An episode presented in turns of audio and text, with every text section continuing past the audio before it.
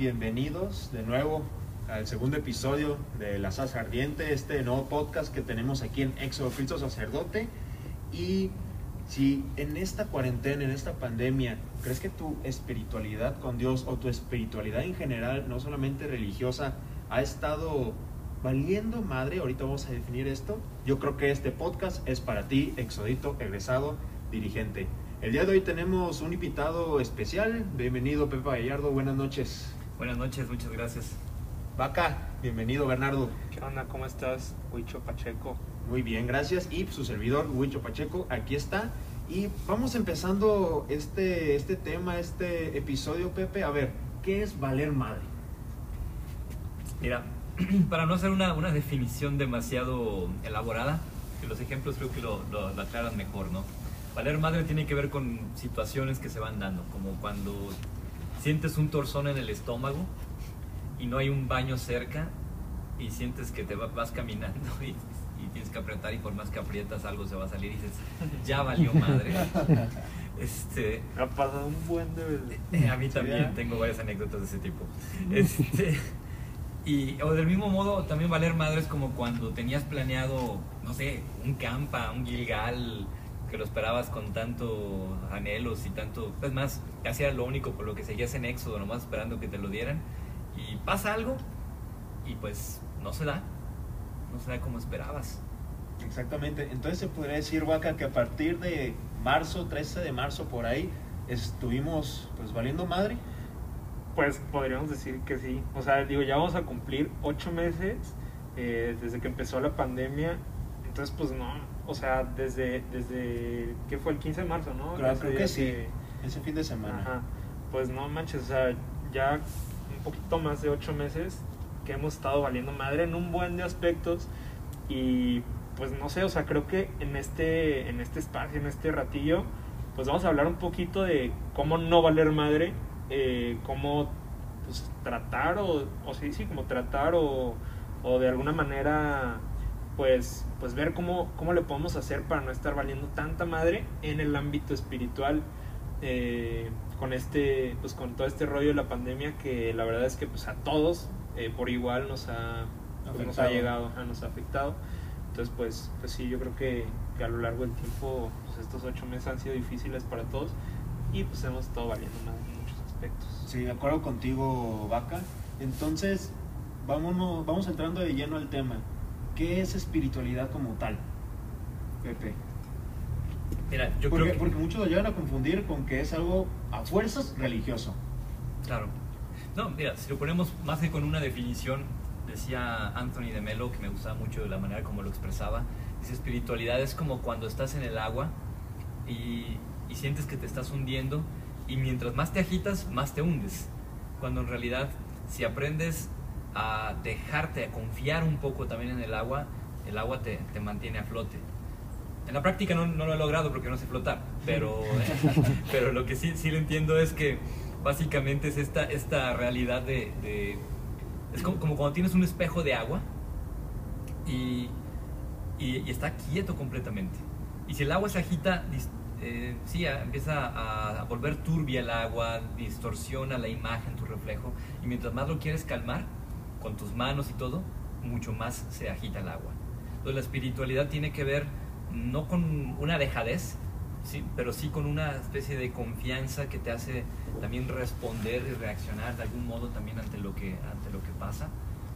Y que sí, te permite estar en el mundo de cierta manera, pero al mismo tiempo sí exige como esta apertura, decir, en el mundo no soy el centro yo, no soy lo más importante, aunque sí cuento y sí soy importante, y lo que pasa con otros o lo, que hacen otros también importa en mi vida.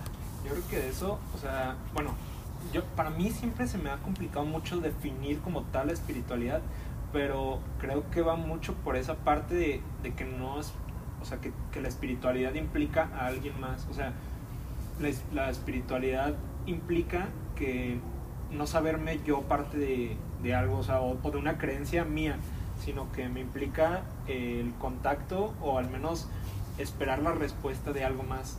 En el caso de los creyentes, pues de Dios y de, y de una relación con Él, o sea, como, bueno, o así lo percibo yo como, como en cuanto a la figura de Jesús, como que Él vino a establecer una relación nuestra con Dios y, y de esa manera de esa manera de vivir es mi espiritualidad, o sea, esa, esa manera en la que yo me relaciono con Dios a través de la figura de Jesús y del Espíritu Santo es como, como yo vivo mi espiritualidad. Y claro que pues bueno, ya hay como, bueno, ahí se, van desprendiendo como más eh, ramas, por así decirlo, y en este caso pues que nosotros somos muy afines a la espiritualidad de la cruz, que son a fin de cuentas pues un conjunto de pues de vivencias, así, así lo veo yo, pues como un conjunto de vivencias que, que de mucha gente se se ha, hecho una, pues, y así, por eso te digo que no creo que sea como mi creencia o, o, o solo lo que yo espero, sino pues, el contacto con alguien más, con algo más,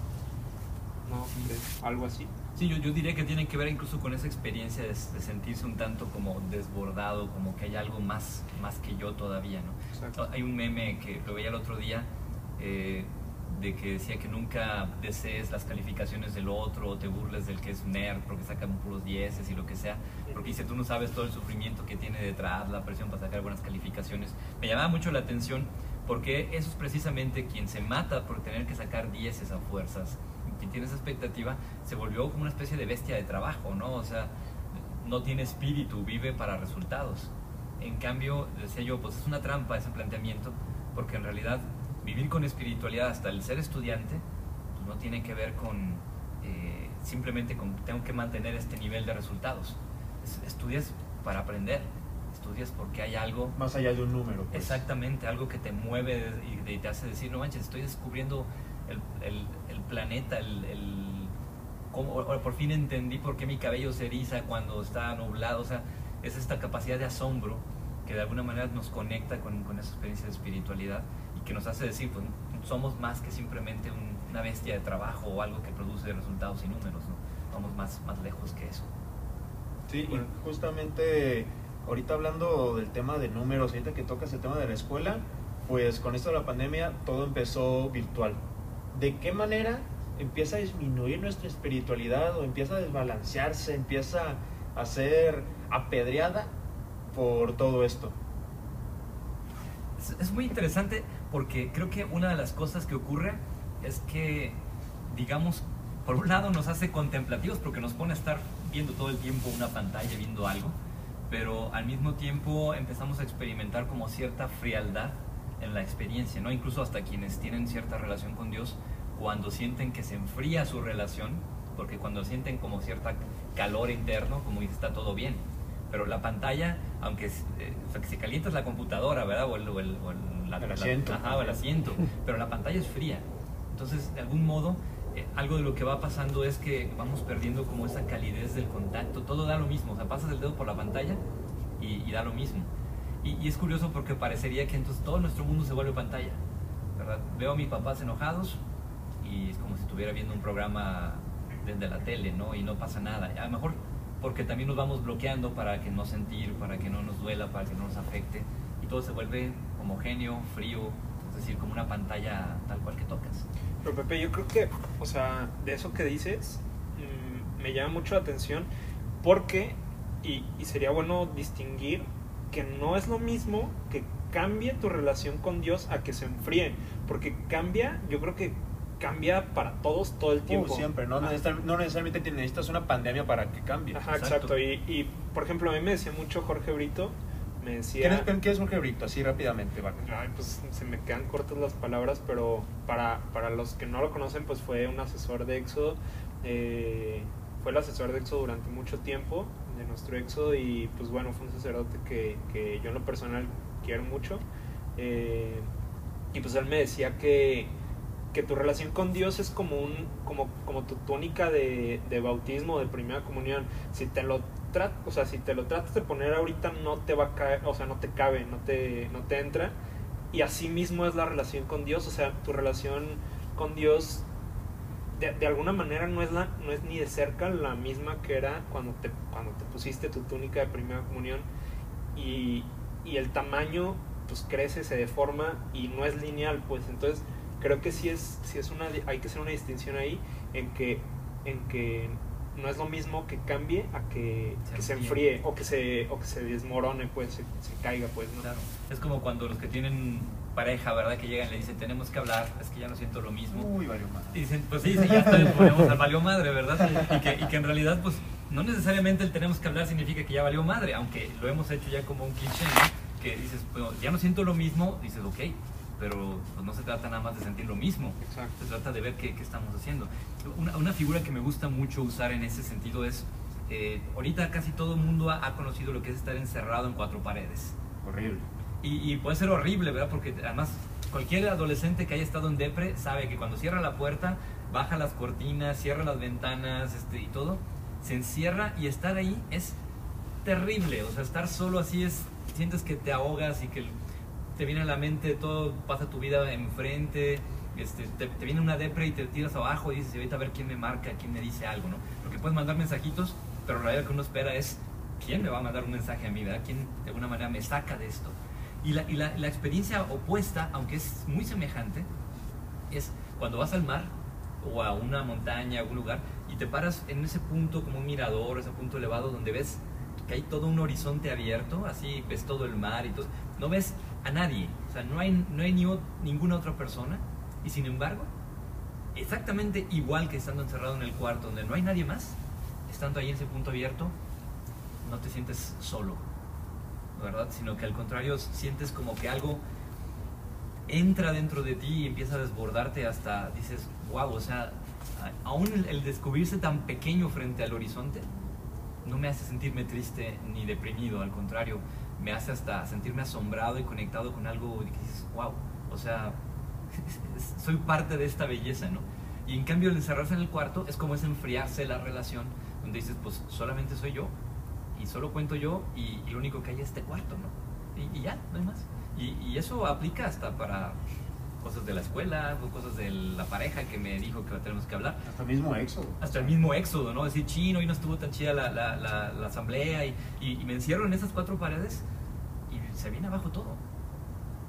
Yo creo, bueno, tal vez no, no contradecirte en el punto, pero creo que hay un... O sea, evidentemente toda la, la relación que tenemos con Dios y, y- y la manera en que vivimos nuestra espiritualidad, pues es muy personal, ¿no? O sea, es muy como, como de cada quien. Y siento que hay personas que, que les sirve mucho el interiorizar, interiorizar muy, muy, muy cañón. O sea, el poder decir, pues la neta me, me tengo que encerrar yo en mi cuarto para poder conectar con Dios. De hecho, eh, pues hay una máxima, eh, está en creo que en Lucas, si mal no recuerdo, que dice, eh, cuando ores, entra a tu cuarto, cierra la puerta y escucha a tu padre que está en lo secreto. Pues hay, o sea, yo creo que hay muchas personas que, que les sirve, o sea, que les sirve claro. tomarlo literal en, pues llega, enciérrate en tu cuarto y de verdad que nadie más escuche lo que estás diciendo, que nadie más te vea, que nadie más, eh, pues, pues te, te- sí, o sea, que esté en contacto contigo. y de esa manera, te- o sea, les, pues, les sirve a algunas personas, ¿no?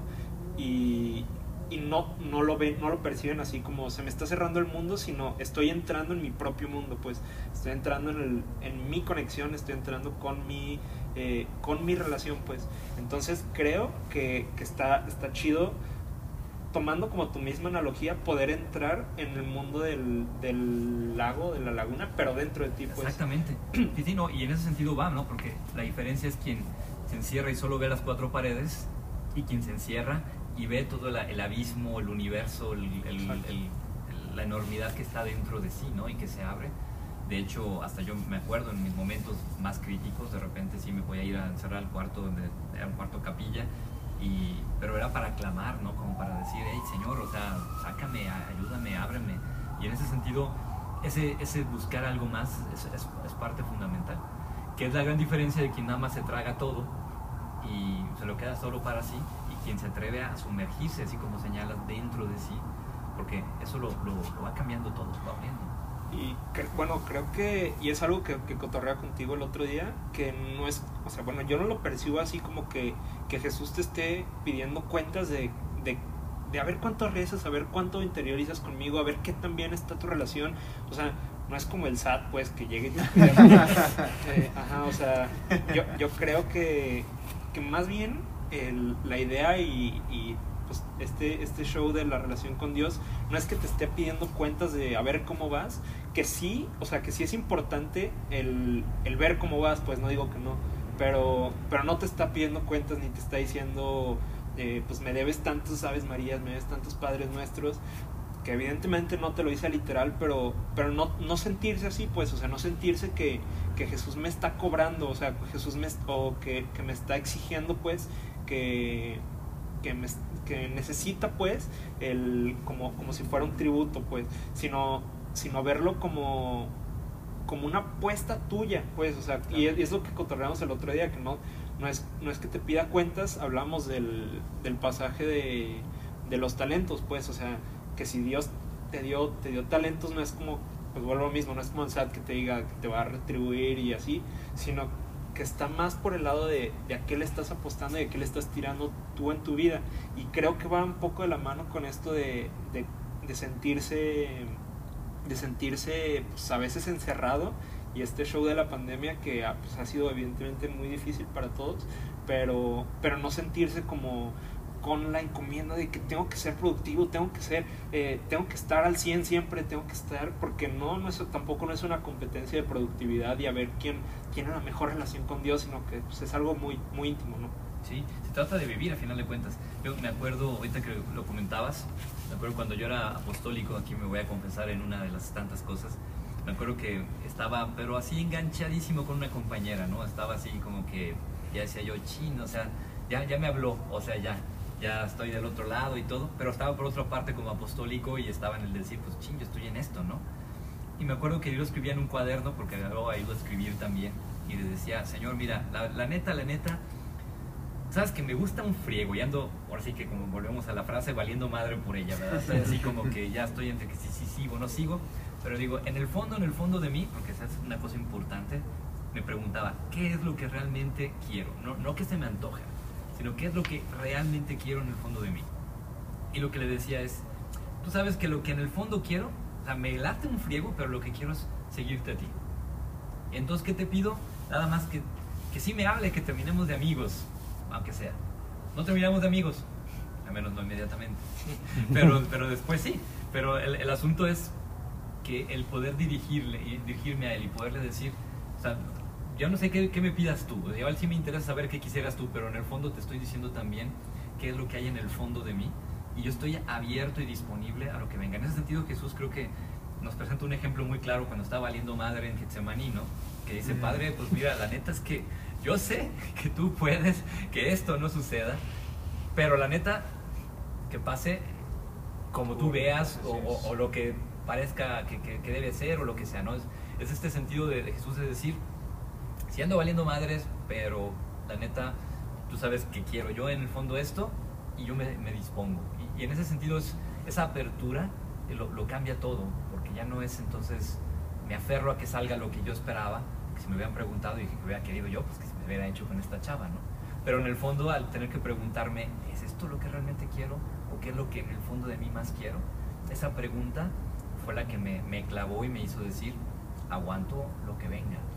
Creo que mucho está en el saber recibir y saber escuchar lo que quiere Dios de ti, ¿no? Porque, o sea, voy a aclarar un, po un poco lo que está diciendo ahorita, o sea, no es que Dios y, y que Jesús te digan, pues, eh, haz, haz, lo que quieras, a fin de cuentas no te pide nada, vale madre, o sea, vale madre lo que hagas, pues no, tampoco no, no, no va por ahí, o sea. Eso no es amor. Ajá, exacto. Entonces, creo aclarar ese punto de que no es no es como que, que, le valga madre a Jesús eh, lo que haces o lo que no haces, sino que no te pide cuentas como tal. Eso es a lo que, a lo que me quería referir eh, un poco.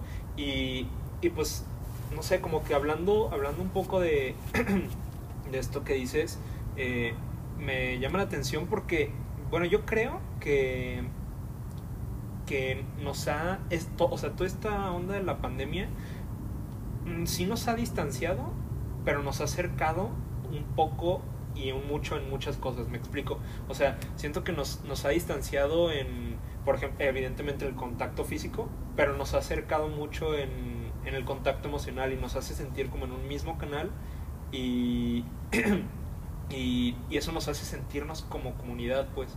Entonces, pues sí, no sé, son como muchas ideas que he estado hilando, pero, pero eso es como a lo que me refiero, pues como que, que no necesitamos sentirnos a huevo siempre estar haciendo cosas y produciendo cosas eh, en, en el sentido material y en el sentido espiritual, pues eh, es, no sé, yo creo que como, como una idea que, que, tenemos, que hemos tenido muchos a lo largo de la pandemia. Eh, y, y, creo que todo está en el saber escuchar a Dios, saber de lo que decías, eh, saber escuchar, saber recibir lo que, lo que te está diciendo y saber vivir eh, mesuradamente tu espiritualidad. Sí, de, de, acuerdo con ustedes. Sin embargo, ahorita estamos este, diciendo de que, ok, sí, hablar con Dios y nos encerramos y vamos a analizar mi yo, este, el universo y todo eso, pero ¿qué onda con la gente, los exoditos, egresados, etcétera, que simplemente no pueden? Que es para, para algunos muy fácil, eh, no sé, encerrarse y decir, es que no te encuentro, Dios, no te encuentro, Jesús, ¿dónde estás? Y no lo terminan encontrando y por otro lado, pues, piensan que están perdiendo su espiritualidad. Está siendo de esa manera, o sea, están perdiendo su espiritualidad o cómo regresar a la espiritualidad con Dios, qué onda con, con esos que no se les hace tan fácil. Claro, yo creo que una, una parte tiene que ver, es como cuando buscas el amor de tu vida. Ok. Mientras más lo estás buscando, menos lo encuentras. ¿En qué sentido? Porque andas detrás de todo lo que se mueve. Y dices, ¿será este? ¿Y será este? ¿Y será este? Y, y de algún modo, digo, sí implica esa actitud de búsqueda, pero también si estoy queriendo que, que todos o lo que simplemente lo que yo tengo en mis planes sea, no va a funcionar. Eh, yo creo que, ah, por ejemplo, esto que dices me, me parece muy claro. ¿Qué, ¿Qué, cosas puede servir para el que dice es que no se me da? Bueno, la primera cosa, muchas veces ese no se me da, tiene que ver porque nos hemos creído ya ciertas cosas sobre nosotros mismos, ¿no? El decir, no, es que yo soy así, yo no me puedo estar quieto, yo no me puedo... Son discursos que nos vamos diciendo pero que en realidad hablan de otras inquietudes que traemos adentro, de cosas que, que nos impiden darnos cuenta, ¿no? Y dices, ¿cómo me doy cuenta de algo? Primero, la primera cosa, y yo lo aprendí con esto, con, siguiendo a Jesús en esto, es no exagerar. ¿A qué me refiero con no exagerar? Mis sentimientos y, mis emociones en esta cultura que vivimos del drama y las series y, y High School Musical, uh, este, todo, todo se vuelve como una telenovela, ¿no? O sea, en el sentido de que ya me miró el perro y, y, y las emociones se van a, a, al extremo, ¿no? O sea, y, me dijeron que no y se me va mi vida a pique. Y, una cosa importante en esto es el que podamos decirnos, pues que no es, eh, no es todo. O sea, al final de cuentas, no exagerar, una emoción va a tender de suyo a, a expandirse y ocupar todo el espacio que hay dentro de mí. Y decir, ok, sí, estoy viviendo con esta intensidad, pero esta emoción no lo es todo. Eso es lo primero. Lo segundo es que también implica un cierto, eh, una, una, cierta capacidad y deseo de, de, de, conocer y de encontrar. Es decir, vuelvo al ejemplo, si buscas el amor de tu vida, implica que al menos estés dispuesto, dispuesta a que... Pues, a, a encontrarlo. A encontrarlo. Entonces hay quien dice, pues yo no encuentro nada interesante a este mundo. O sea, hay tanta, tanta belleza y tantas cosas en lo que te rodea y en lo que hay, que basta que te tengas un momento. Es más, si te pones a observar hasta una hormiga, el cielo, o, o, inclusive hasta a ti mismo y te puedes hasta reír decir, no manches, siempre hago estas mismas cosas. Ese, gesto de detenerse a observar, aunque sea un poco y con atención y con ese deseo de ver, nos va, nos va abriendo un poco más. Ya si de tiro eso no funciona, simplemente lo pondría yo así. ¿Cuántas tonterías no se nos ocurren en, en campamentos, eh, durante, no, en, durante asambleas, el Diri que está dando un tema y nosotros se nos ocurre hacer exactamente cada, cosa. Y es más, a veces ni las pensamos y las hacemos. Y si te empiezas a preguntar, oye, ¿y de dónde nos sale todo eso? Y empezamos a escarbarle, no para que nos hagamos filósofos, simplemente porque nos, nos deja darnos cuenta de que hay una profundidad que, que está ahí. Y, y, si recuperamos, si no queremos irnos a los ratos tristes, los ratos felices, dices, ¿de dónde me vino esa felicidad? No, no el querer repetirla, sino simplemente decir, ¿de dónde me vino? O el saber observar, insisto, una nube, le hallamos forma, le hallamos... Ese detenerse va dando pie a que vayamos abriendo la capacidad y entonces decir, Dios no lo encuentro, es que es Dios el que viene al encuentro de nosotros. Pero para, No, sí, sí, o sea. Sí, y para que, sí, sí, pues duro, ¿verdad? Pues, es, que, pues es que para que podamos realmente encontrarnos con Él, o sea, sí es importante, lo voy a poner así, es esta actitud de hospitalidad para con lo desconocido. Y a veces lo desconocido es el que tengo enfrente. Cuando yo doy por hecho que ya lo conozco, que ya sé todo, o en ese tiempo la información donde todo me aburre porque ya tengo, ah, sí, ya lo sé. No, no lo sé. La información no sustituye jamás, al menos no del todo, a lo que hay. Yo creo que, bueno, justo ahí está una clave importante que sería el eh, estar dispuesto a aceptar una nueva forma. O sea, mm, como les decía, bueno, creo que va un poco de la mano con lo que preguntas, Wicho, porque yo les decía que la relación con Dios y tu espiritualidad es muy personal, o sea, no no tengo yo la misma que tienes tú, ni la misma que tiene Pepe, ni la misma que tiene X persona, es, es diferente y, cada uno lo ve muy, muy personal, pero justo eso que dices Pepe, creo que una clave está en el entender que, o sea, más bien en el aceptar o estar dispuesto a, una nueva forma de relacionarme con Dios, eh, a una nueva forma de, o, o identificar que, pues yo, como yo estoy cambiando, también el encuentro con Dios es diferente y es un encuentro es un encuentro diferente y pues esta pandemia es el más claro ejemplo de que nos ha traído un montonal de cosas que nos han hecho valer madre, pero, pero con eso nos ha traído también oportunidades de recibir a Dios de, maneras distintas y de encontrarnos y de, y de, vivir nuestra espiritualidad de maneras distintas. Es que al final de cuentas es un estilo de vida, ¿no? Exacto. podemos decir que, que espiritualidad y estilo de vida es sinónimo, entonces diría como, como forma de vida más que incluso que estilo, porque luego el estilo se presta como soy totalmente bueno, puedo decir comerciales aquí. soy totalmente palacio y esas cosas, ah. ¿verdad? Este, pero es, una, es, una, forma de vivir tal cual, ¿verdad? Pero te hace vivir. Y fíjate, con esto que hice Vaca se me hace muy interesante, muy importante recordar que si la pandemia, durante la pandemia hemos empezado a valer madre, no es que estábamos empezando a valer madre, es que ya estábamos valiendo madres de antes, pero no nos habíamos dado cuenta. Y la espiritualidad tiene mucho que con ese darme cuenta, insisto, y no decir, ya me fui al hoyo. No, porque al contrario, es precisamente en ese no saber y en ese no poder a veces, donde cuando alguien dice, es que no puedo, pues bueno, qué bueno. Porque el decir no puedo significa que voy a decir, ayúdame. Tal cual. Oye, pues para ir cerrando, mm, me gustaría recordar rápido un, una frase que dijo el Papa Francisco a inicios de la pandemia. pues fue muy sonada, pero decía, eh, fuimos sorprendidos por una tormenta inesperada y furiosa, pero nos dimos cuenta de que estábamos en la misma barca, todos frágiles y, frágiles y desorientados, pero al mismo tiempo importantes y necesarios, todos llamados a remar juntos, todos necesitados de confortarnos mutuamente. En esta barca estamos todos. Eso fue en marzo del 2020 y cuando yo lo escuché de primero en marzo, me, me choqué mucho y dije, qué perro, y como que me motivó muy cañón y dije, no, es que si es una oportunidad y, aunque, aunque estamos valiendo madre, este mensaje me da esperanza y tal, pero siento que se fue disipando mucho y, y ahorita pues pasa que, que, el mensaje y la, el discurso se agota de casi todo, o sea, de, de la reunión, perdón, de las reuniones virtuales, de la escuela virtual, todo virtual y, y del discurso de puede ser igual y y vamos a sustituirlo y así, pues se agota el discurso de alguna manera y, y, se ha olvidado esto que es, que es importante de que estamos todos juntos y de que estamos eh, todos en una, misma, en una misma línea. Se nos ha olvidado un poco y, y siento que, que, ha pasado y se ve en, en la gente en la que dice, no, pues sabes qué, yo la neta ya, o sea, ya el COVID no me importa, eh, para mí ya es otra vida, ya, es, ya estoy en otro canal. Y no, la neta es que seguimos en la misma barca.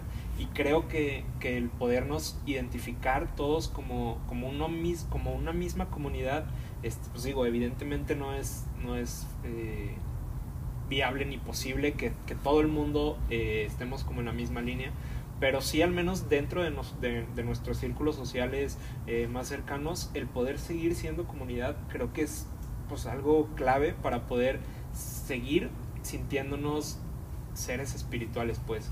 Y, y, lo decía el Papa Francisco al principio de la pandemia y creo que sigue muy latente el día de hoy. Y, seguirá. ajá, y debería seguir, pues no, no, no se debería agotar ese discurso como, como el de la- las cosas virtuales y tal. Eh, Yo, yo diría, digo, para mí, como- como concluyendo al menos lo que yo pudiera decir, es que al final el poder vivir con espiritualidad y no valer madre implica, más que la voluntad, un anhelo muy, muy sencillo. Que yo te los había dicho en algún momento y, lo repito todos los días, eso, decir, Señor, que nada me impida amar. Aunque venga el tedio, aunque venga el cansancio y saber si estoy en éxodo, si voy a la asamblea, si estudio, es porque quiero amar y quiero que nada me impida amar. Así de sencillo. Y repetirlo continuamente, repetírmelo a todas horas y más cuando más trabajo me cuesta, es, ese, es dejar que ese anhelo se siembre, arraigue dentro de mí y me haga decir en toda situación, aunque esté valiendo madre, que no me pida amar. Y eso hará siempre que en realidad no hayamos valido madre, al menos no del todo sí, y no todo. de acuerdísimo. De acuerdo contigo, Pepe, y también contigo, Bernardo. Y pues nada, muchas gracias por habernos acompañado. Gracias a todos nuestros escuchas que estuvieron pues disponibles, que nos prestaron una media hora, poquito más de su tiempo. Y ojalá, ojalá les haya servido este, este momento para, pues sí, para que sea algo diferente en cuanto a su espi- espiritualidad, pues a partir de ahora. Pues Pepe, muchas gracias por acompañarnos hoy. Muchas gracias por la invitación. Vaca, Muchas gracias a ustedes. y sin más ni más, nos despedimos. Yo soy Huicho Pacheco y sigan, eh, estén pendientes de nuestras redes sociales, se vienen más episodios y recuerden que la salsa siempre seguirá ardiendo. Hasta luego.